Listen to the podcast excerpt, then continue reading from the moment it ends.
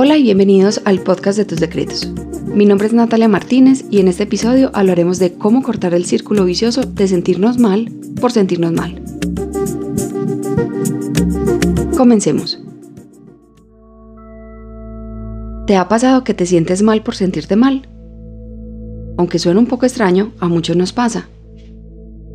Pensamientos del tipo no tengo derecho a sentirme mal, o soy una persona llorona y débil, lo tengo todo, no tengo por qué sentirme mal, solo reflejan una mala comprensión de nuestras emociones, lo que a su vez termina generándonos más dolor y sufrimiento y aumentando el círculo vicioso de sentirnos mal por sentirnos mal. Pero me gustaría que te grabaras esto. Está bien sentirnos mal. Lo que no está bien es que nos neguemos el derecho a sentirnos así o que permitamos que otros nos nieguen ese derecho. Las emociones suelen ser un reflejo de nuestra realidad o de las situaciones que las generan. Según esta lógica, deberíamos ser conscientes de las situaciones y de lo que nos producen estas situaciones emocionalmente. Las emociones son activadas por estímulos automáticos a situaciones, recuerdos o condiciones físicas que nos resultan difíciles de controlar. Pero en muchos de los casos nos dejamos llevar por comportamientos aprendidos de la sociedad, incluso hasta cuando debemos sentirnos bien o mal o qué tipo de emociones debemos expresar según nos sentimos.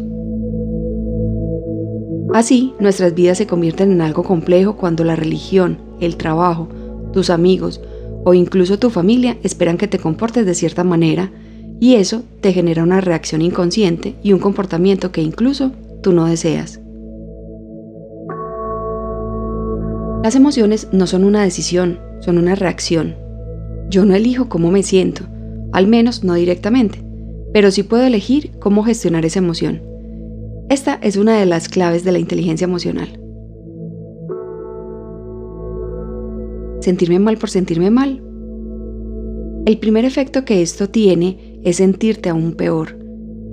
Y la situación empeora porque nos reprimimos y no expresamos adecuadamente nuestra verdadera emoción, dándole gusto a otras personas y no a nuestros sentimientos, convirtiéndose en un círculo vicioso en el que cada vez nos resulta más difícil dejarnos de sentirnos mal. Y eso sencillamente nos genera culpa. ¿Y por qué nos sentimos mal por nuestras emociones? Por cuatro razones fundamentalmente. Primero, confundimos el sentir y el hacer. En algunas ocasiones le damos mucha importancia a las emociones, como si ellas definieran el tipo de persona que somos. Esto es un problema porque las emociones cambian constantemente y son ajenas a nuestra voluntad, pero sí podemos controlar lo que hacemos al respecto, y esto es centrarte en aquello que sí puedes cambiar y aceptar lo que no puedes. Segundo, el positivismo irracional nos aleja de la realidad. Está bien que lo importante sea la actitud, pero no a costa de las circunstancias que sí ameritan un espacio de reflexión o de desahogo Debemos dar paso a todas nuestras emociones y así no reprimir nuestros sentimientos. Al hacerlo, será mucho más fácil avanzar y liberar la culpa. Y tercero, nuestra necesidad de control se ha convertido en uno de los aspectos más predominantes de nuestras vidas. El deseo de controlar todos los aspectos de nuestro entorno, incluso cuando nos sentimos bien o mal o cuando debemos descansar o no, y esto nos impide ser competentes para enfrentar situaciones complicadas que requieren de comprensión y consideración hacia nosotros mismos. Y finalmente, creer que todo es importante y súper urgente, dejándonos a nosotros mismos como nuestra última prioridad.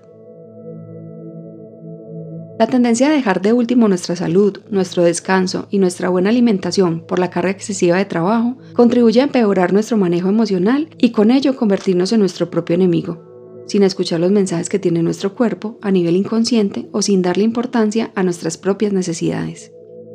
Entonces, ¿cómo cortamos ese círculo vicioso? Primero debemos entender que las emociones son normales, no son ni buenas ni malas.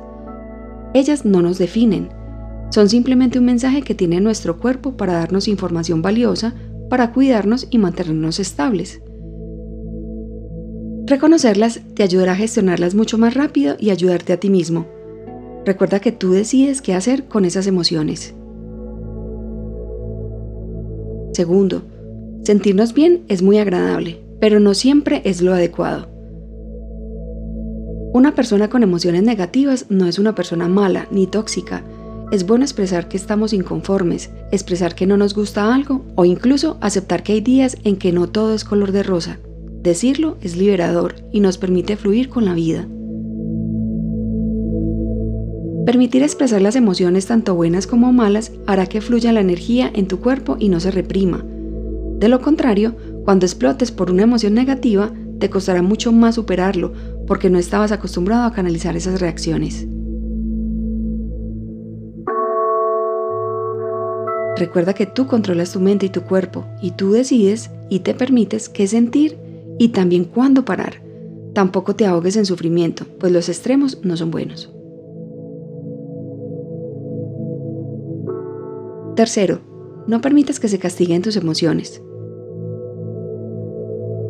A lo mejor para el otro no es importante, pero para ti sí.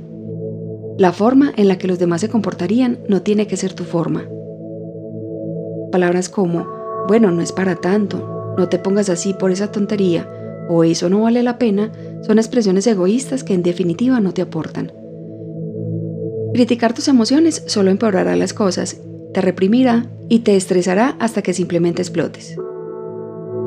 No permitas que otros controlen tu vida o controlen lo que debes sentir, pero haz esto no solo contigo, sino con los demás. Cuarto, controla lo que sí puedes controlar. No somos lo que sentimos, sino lo que hacemos la mayoría de nuestro tiempo. En vez de estar reprimiendo tus emociones, ocúpate de gestionar aquello que sí haga un cambio, que sí mejore tu situación y que te permita avanzar. Ya sabemos que no es tu culpa ni es decisión tuya sentir lo que sientes, pero sí somos responsables de lo que hacemos con esas emociones.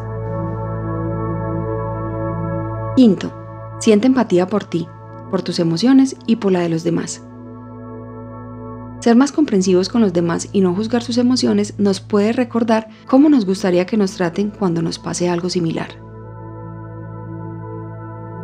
Cuando hacemos la reflexión de todas las cosas que llevaron a alguien más a sentirse como se siente, resulta evidente que sus motivos pueden ser justificados y que sus sentimientos son un cúmulo de situaciones imperceptibles que generaron angustia. No juzgar las reacciones emocionales de los demás con dureza también te ayudará a ti a ser más comprensivo con tus propias circunstancias. Sexto, el objetivo no es resignarse a sufrir, sino simplemente no sentirte mal ni culpable, pues esto solo empeorará las cosas. Pon atención a los mensajes que transmite tu cuerpo, identifica de dónde provienen, comprende qué debes resolver y acepta aquello que no. Así generarás un comportamiento constructivo contigo y quizás impacte positivamente a los demás. Si tú no estás bien, difícilmente podrán estarlo los que dependen de ti y puedes afectar a quienes te rodean y te aman. Recuerda que no eliges cómo te sientes, pero sí puedes elegir cómo actuar al respecto. Si estás con alguien que hoy se siente mal, recuerda que a veces solo se necesita un abrazo.